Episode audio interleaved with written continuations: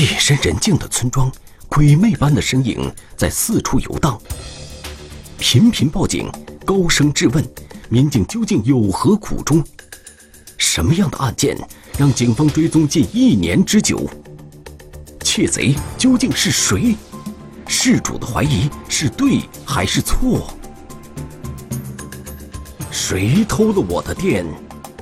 天网栏目即将播出。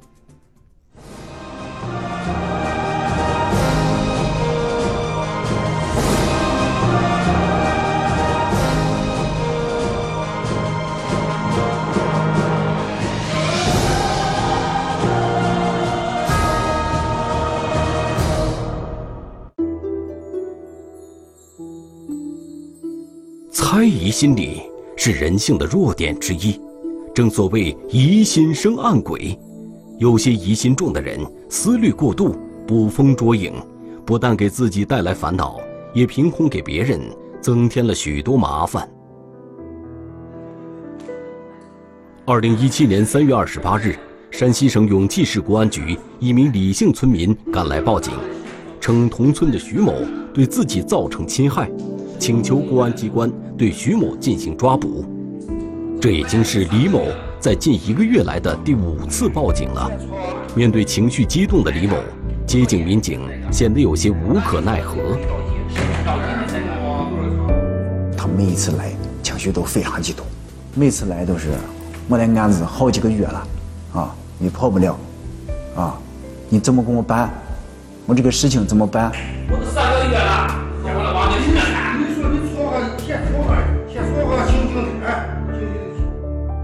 到现在你的破不了案，而且从这个案子，对吧？发案以后，你都确你的都都有怀疑对象，而且有好多听说有好多人给你提供了怀疑对象啊。到现在你的不去不去抓这人啊，不去破案啊，你的一天在这块你就不干。报案人李某是山西省永济市小马村的村民，在村里经营着一家小商店，在不到一年的时间里。他多次前往当地公安机关报警，而他每次报警的原因，居然都是同一起案件。当年负责侦办此案的民警回忆起这桩案子，竟都有些感慨万千。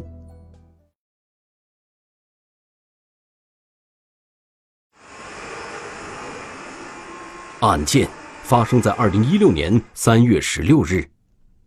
一六年三月份的时候，咱刚上班接到一一起案子，就是说这个，呃，村里边有一家商店叫偷了。老百姓啊，这个家里头他不管丢多少价值多大的一个物品，对他个人来说，他是大事。这家小商店的店主就是李某。接到李某的报案后，永济警方立即赶赴现场进行侦查工作。经过清点，李某商店内。一万八千元现金和价值两万六千余元的香烟被盗。窗户外面又安装着钢筋棍的防盗窗，啊，呃，嫌疑人用这个，呃，用用用他自带的胶带缠到这个防盗窗上，呃，他的要剪的位置，然后用专业工具把这个防盗窗剪剪开一个口，然后嫌疑人就钻到这个钻进去，到这个商店里边实施盗窃。在对现场进行仔细的勘查后，除了被剪断的钢筋上留下部分胶带，警方没有发现其他有价值的线索。紧接着，侦查员调取了商店内的监控，发现作案的窃贼并不简单。进了商店以后，他们就全副武装，戴帽子、戴口罩，呃，双手戴手套，然后作案的时候。呃，到这个被害人装装烟的，呃，整条烟的烟柜和这个装散烟的这个货货柜展示柜上，这带着专用的这个，呃，就是装赃物的袋子，嗯，就像抄家一样，啊，所有的所有的这个，呃，整条的烟都要都要抱走。在监控视频中。进店实施盗窃的犯罪嫌疑人，在作案时有着非常严密的伪装。接下来，警方调取了商店外面道路上的监控视频。这两年不是呃，农村里边一个巷道都安装有这个，呃，天网工程都安安装这个监控探头。然而，令人意外的是，尽管小马村内已经被天网系统覆盖，侦查员却没有找到任何有关窃贼的影像视频。发现这个在被害人商店呃这个巷口里村里边安的这个监控探头，在这个凌晨十十一点一点左右啊就被这个有人为的破坏的就这个监控探头方向呃拍摄的方向就变了。严密的伪装，作案前对沿途监控进行破坏，这让侦查员对嫌疑人有了最初步的判断。根据这个现场这些东西呢，咱们感觉到这个犯罪嫌疑人一定是惯犯，反侦查意识强，啊，给我们侦查工作带来了很大的一个障碍。尽管如此，警方还是通过这些监控视频捕捉到了一些蛛丝马迹。他的进去以后，也是也要看这个商店里边啊，呃有没有安装监控啊，或者是呃他要发现这些东西啊，然后在这个这个时候。嫌嫌疑人有一个抬头的动作，这个抬头的动作，这个这正好这块能能看清他这个口罩一上眼睛啊，到这个他戴虽然戴着帽子，但是留啊露点这个额头到眼睛这这这一点地方。侦查员立即将这段监控画面进行截图，围绕着这张并不清晰的图像展开调查，拿这个监控。呃，截图，然后到这个让让这个被害人他村里边人和附近村的人对这个监控进行辨认。很快，照片中的人就被同村村民认了出来。有一部分给咱反映出一个问题，说这个人特别像这个被害人同村的一个人。很多小马村村民反映。截图中的人很像同村的徐某，侦查员立即对其展开调查。这个徐某没有前科，他也是在村里边经营了一个一家商店。徐某现年四十岁，在距离被害人李某所开商店的不远处也开了一家小商店，平日里少言寡语，并不经常与村民来往。做了这些调查以后。咱觉得这个这个这个人怀疑的这个人，啊，作案的可能性不大。徐某平日里生活非常规律，也没有违法犯罪的前科，但由于性格耿直，曾与很多人发生过矛盾。根据当地村民反映，因为生意上的竞争，徐某与事主李某的关系一直比较紧张。虽然专案组成员认为徐某作案的可能性并不大，但是。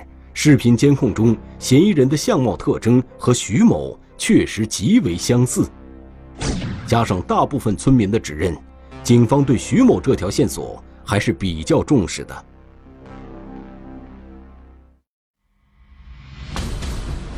夜深人静的村庄，鬼魅般的身影在四处游荡，频频报警，高声质问，民警究竟有何苦衷？嫌疑排除，案件陷入僵局。卷土重来，案件重现希望。谁偷了我的电？天网栏目正在播出。事主李某始终坚持徐某就是偷他商店的嫌疑人，但警方认为徐某的情况并不符合专案组前期对疑犯的刻画。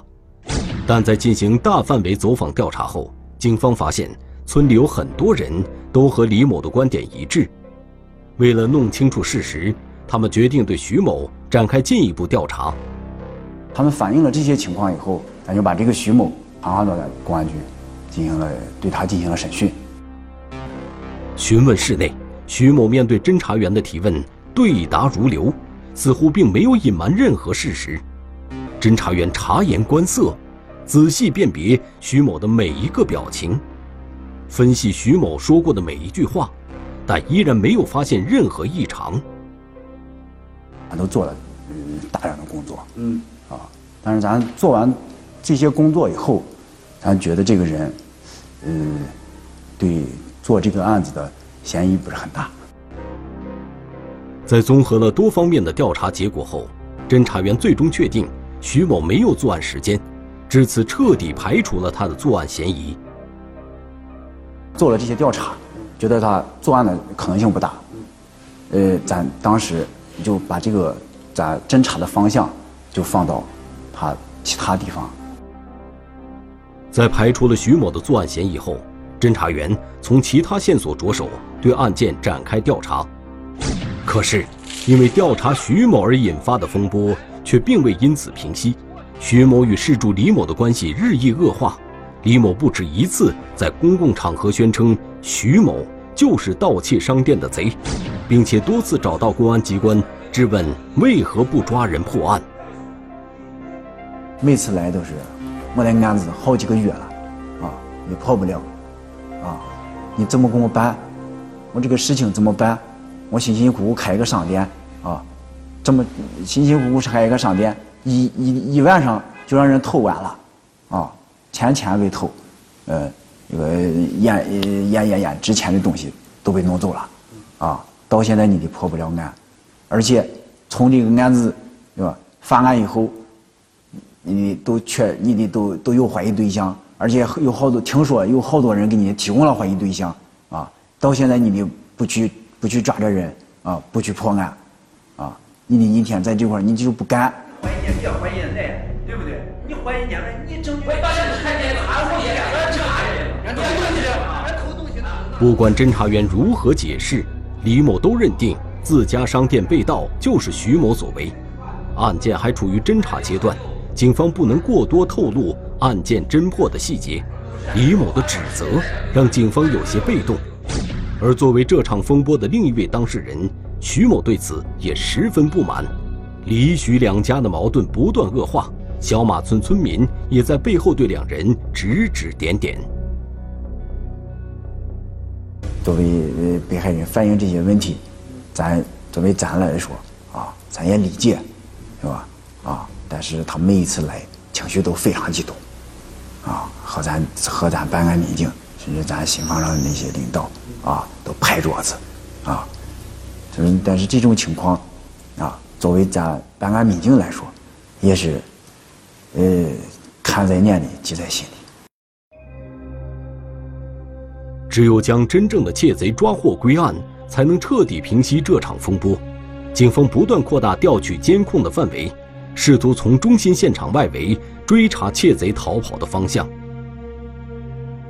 重新梳理每一个线索，咱把这个汇总查嫌疑人的整个出了这个村以后的作案路线，啊，咱整个沿路从从他这个村儿，然后辐射整个周围，啊，甚至涉及到哪呃经过哪些村，然后到哪个大路上，都做了大量的工作。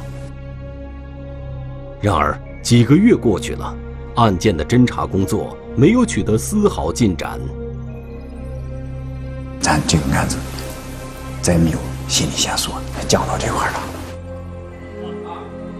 明天还是就是你。案件悬而未破，这让李许两家的矛盾愈演愈烈。在调查期间，李某不断来到公安局反映情况，称徐某最近有反常行为。一开始，警方还比较重视其提供的线索，但随着调查的深入，专案组发现很多情况都是李某捕风捉影。徐某根本没有继续调查的必要。这一年，对警方和李许两家而言，都过得十分煎熬。一直在查那个案子，思想里边就从来没有放弃过这个案子。尤其是给村里边群众之间产生了这种矛盾，啊，作为咱办咱一个办案民警来说，啊，咱心里一直放不下。转眼间就到了二零一七年，就在这起盗窃案。已被小马村村民逐渐淡忘了的时候，一起新的案件再次勾起了人们的回忆。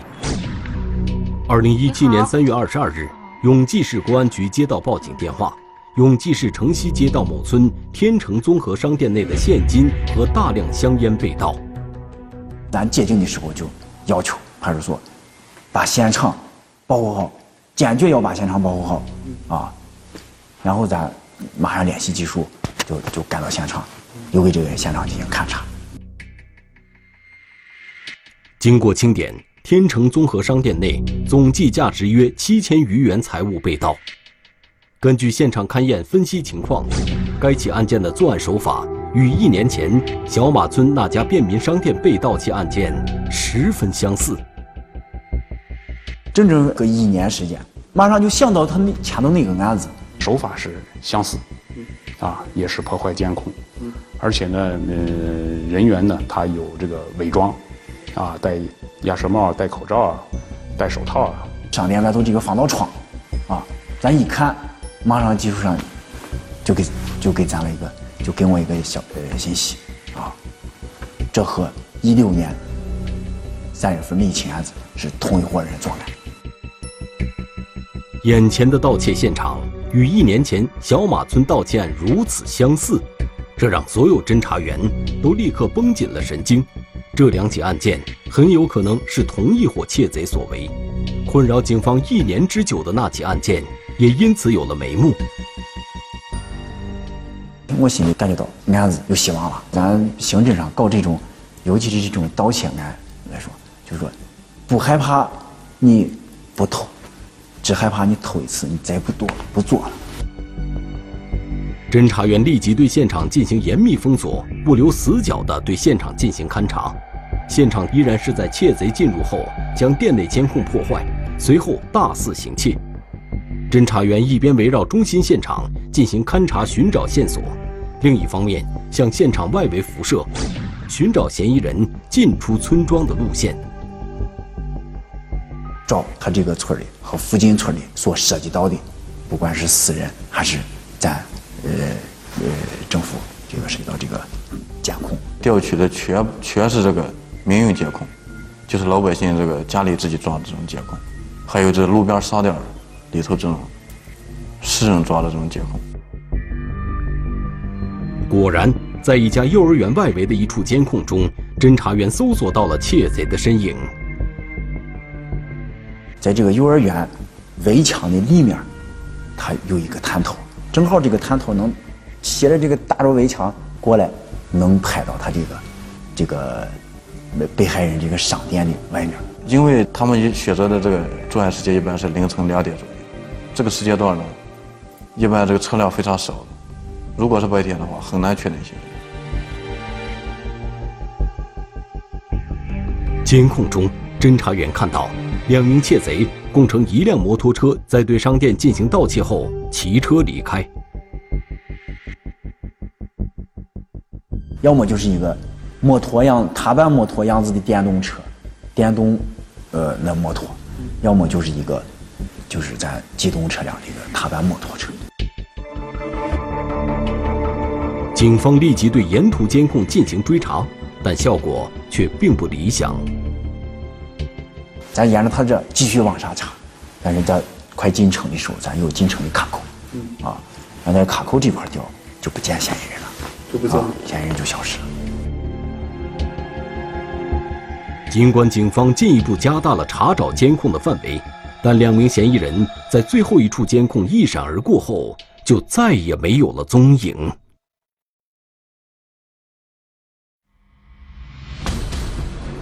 夜深人静的村庄，鬼魅般的身影在四处游荡。多地报警，案件频发，警方疲惫不堪。相同的作案手段，诡异的逃脱路线，追踪难上加难。缜密的心理剖析，恶性案件一触即发。谁偷了我的电？天网栏目正在播出。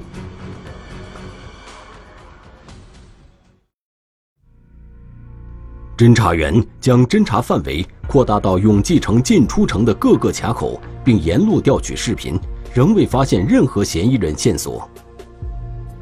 大概追了有三十公里，就是这么一个过程。大概调了调取了摄像头有，沿途调取有二三十个。第二起案件发案之后，犯罪嫌疑人的胆子似乎也大了起来。就在侦查员扩大寻找范围、紧锣密鼓地对案件进行侦破的时候，二零一七年三月二十六日，报警电话再次响起，永济市北堤村爱花商店价值一万一千余元的香烟被盗。根据现场勘查情况，作案手法和前两起案件极为相似，和二十二号这个案子和一六年那个案子进入现场的这个作案手段，还是一模一样的。到这个第三起案子发生以后，啊，通过咱技术上和咱侦查上，啊，经过马上研究以后，马上研究以后，把这三起案子就马上就串并起来。相同的案件均发生在乡村。且案发时间都是在凌晨，作案手法均为剪断钢筋、破坏监控、盗窃现金和价值较高的香烟。很显然，嫌疑人的作案目标十分明确，作案手段也非常娴熟，无疑这是同一伙窃贼所为。然而，就当警方将三起案件进行串并案侦查后，难题再次摆在专案组眼前：三家被盗的商店。几乎都处在监控设备较少的农村或城乡结合部，道路错综复杂，嫌疑人可选择的逃跑路线非常多。从咱发现的最后这个监控到咱进城的这个卡口，这中间啊，进城的路线向南和向北的路线啊，都都有好多条，啊，向北的甚至都到了从永济这是最南边，然后一直通到永济的最北边，甚至到临沂。由于手头线索严重不足，侦破工作举步维艰。可就在警方全力对案件进行侦破时，仅仅隔了两天，二零一七年三月二十八日凌晨一点左右，永济市城东街道侯孟村魏魏商店又发一案，店内总价值五万余元的财物被盗。赶到现场的侦查员在进入盗窃现场的第一时间发现，眼前凌乱的场面，他们异常熟悉。第三起案子发生了以后，咱就马上头就炸了。频繁的、多次的、疯狂的在永济市范围内，啊，多次作案，这其实呢，也是对我们公安机关一种蔑视、一种挑衅。连发四起同类型的案件，如果还找不出有价值的线索，警方可就真的颜面扫地了。顶着巨大的破案压力，永济警方立即组织技术民警对该现场进行细致勘验分析。并组织警力展开调查，调取该商店、商店附近、商店沿路监控。因侯孟村监控设备故障，现场周围无任何视频线索。侦查员沿运丰线分别向运城方向和永济方向扩展，寻找监控。心里在想，自己做了这么多工作，还是不能把嫌疑人抓获。刑事侦查人员就是这这样，嗯，就是你可能付出了百分之九十九的努力。但是案件就差那百分之一，就是破不了。更令警方感到难堪的是，小马村的事主李某再次来到公安机关，质问警方为何还不将疑犯绳之以法。办案民警又费了好大一番周折，才将李某劝走。痛定思痛，专案组决心转换侦查思路，重新刻画犯罪嫌疑人，并对案发现场进行深度还原。这两个嫌疑人绝对不是一般的嫌疑人。给我当时的感觉就是，这个犯罪嫌疑人是个亡命徒。他一旦进入现场，他作案了，他必须成功。一旦碰着这种反抗，或者有其他人阻止他，他就会采取暴力。如果说在他作案的这个过程中，这个被害人一旦发现，啊，所以说这个后果是咱不敢想的。所幸这几起案件发案时，事主都没在现场。根据警方多年的办案经验，像这样的入室侵财案件，一旦事主与嫌疑人在室内相遇，嫌疑人又无法迅速逃离现场，案件性质很有可能就会转化为恶性伤害案件。也正是基于这样的考虑，专案组敏锐地捕捉到了一处疑点。那个现场比较小一点，咱感觉到就不可思议，这个犯罪嫌疑人怎么能想到这么小一个商店货里去偷这些偷这个烟？专案组马上召开案情分析会，将这一疑点无限放大，并从中寻找新的突破口。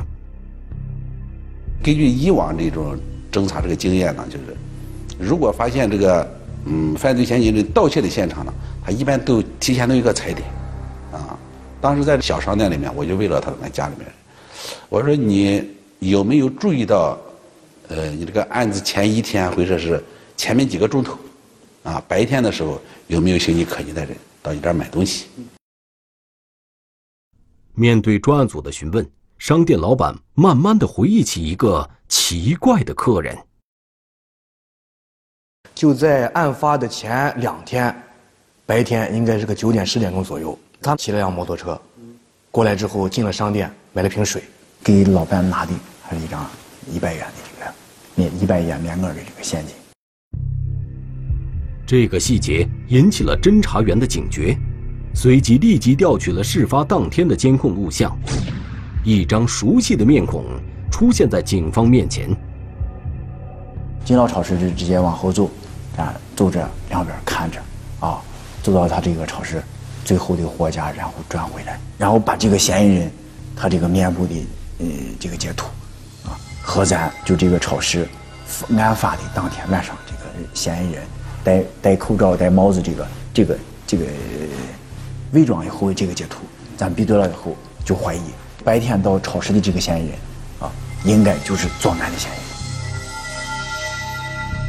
距离第一起案发已经过去了一年的时间，嫌疑人第一次毫无伪装地暴露在侦查员面前，这让专案组的所有成员都兴奋起来。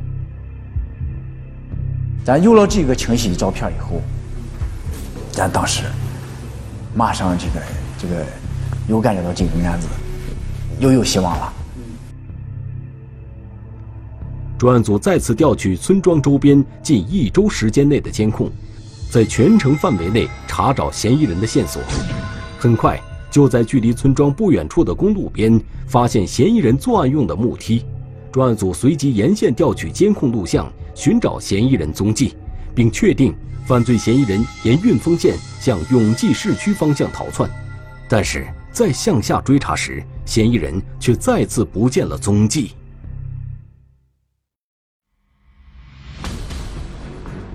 夜深人静的村庄，鬼魅般的身影在四处游荡。行踪诡异的窃贼中度马脚，倒查视频锁定真凶。抓捕迫在眉睫，疑犯却再次销声匿迹。排查作案规律，缩小落脚地点，抓捕蓄势待发。谁偷了我的电？天网栏目正在播出。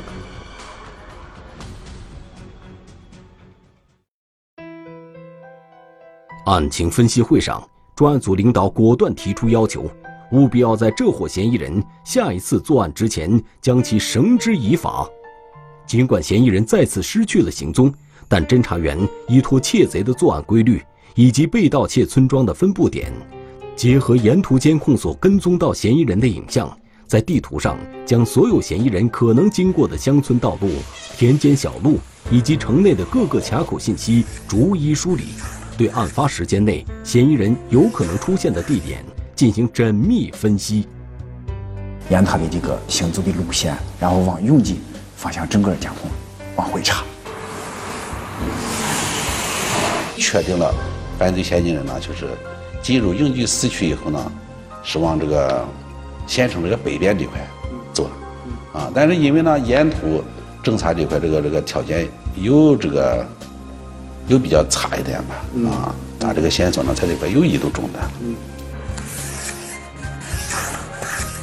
沿着监控一路查找，查找那个嫌疑人也是在那个小潮村，在那一块儿线索断了，然后断了以后，我们还不如调跳过小潮村，调市里边监控，也没有发现嫌疑人的踪迹。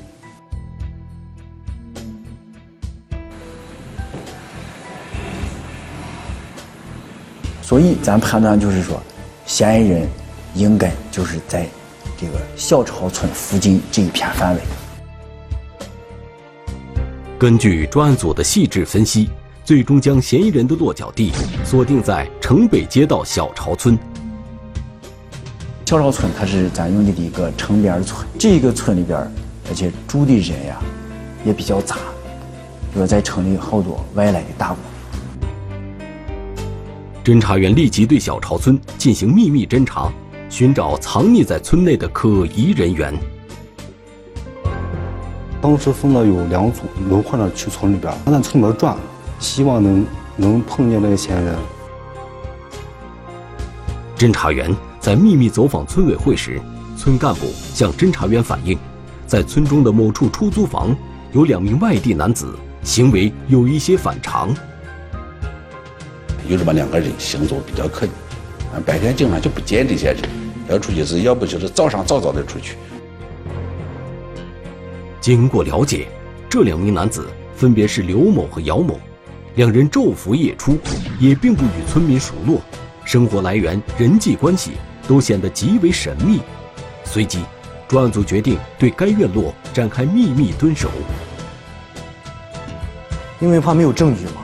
咱们证据的话就只有一个监控，那个监控他们还，呃，戴着帽子，戴着口罩，咱们只能说啊，咱们根据咱们的，咱们就是办案经验来看，这个人应该很是他，问题不大。但是人家如果说他要狡辩或者什么的话，咱们不好办，没有直接证据嘛。终于在蹲守的第三天上午八点左右，姚某打了一辆出租车，将一个纸箱子放在后座后乘车离开。发现这个出租车到咱东城的一个商店，在这个商店里边停了一段时间。难道这家商店会是这伙嫌疑人下一个侵害的目标？跟踪的侦查员顿时警觉了起来。可是，在观察了一段时间后，他们却又发现了这家商店更多的秘密。然后离开的时候，这个这个嫌疑人是是空手上的车，咱确定。这两个嫌疑人主要的销赃地点就在超市。在专案组掌握了刘某、姚某二人大量的犯罪证据后，专案组决定对其实施抓捕。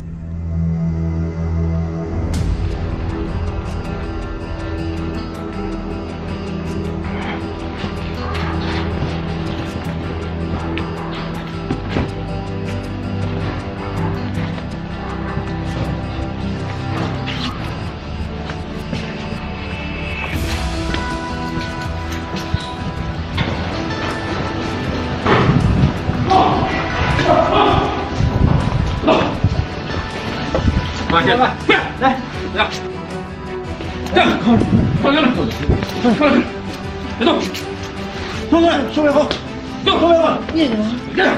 在对二人成功抓捕后，警方在出租屋查获被盗窃香烟一千余条。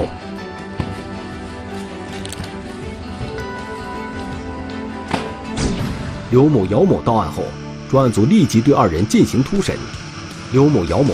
对盗窃多家商店的犯罪事实供认不讳。这两个人都是惯犯。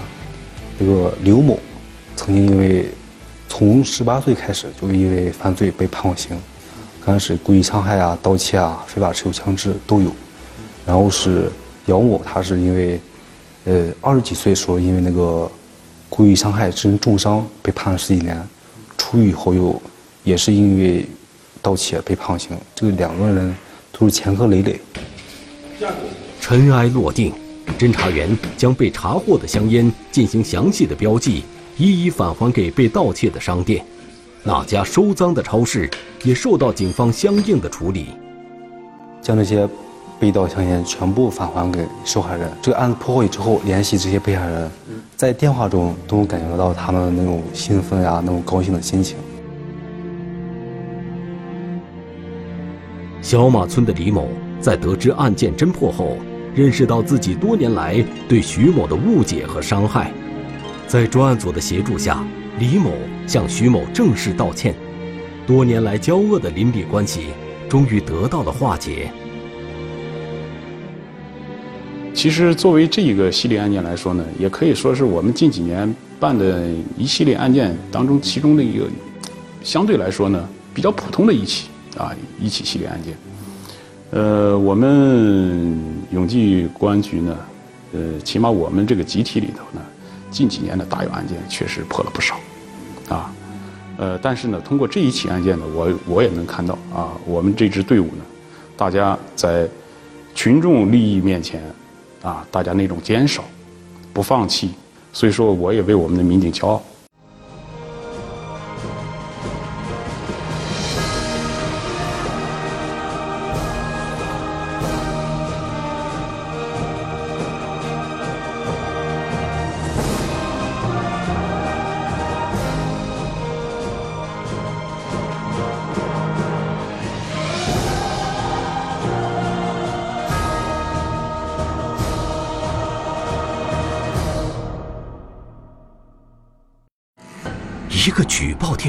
警方赶赴现场，抓获三名吸毒人员。循线追踪，牵出幕后贩毒链条。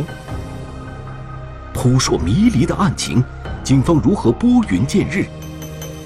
缜密的抓捕方案，能否将毒贩一网打尽？毒渊，天网栏目近期播出。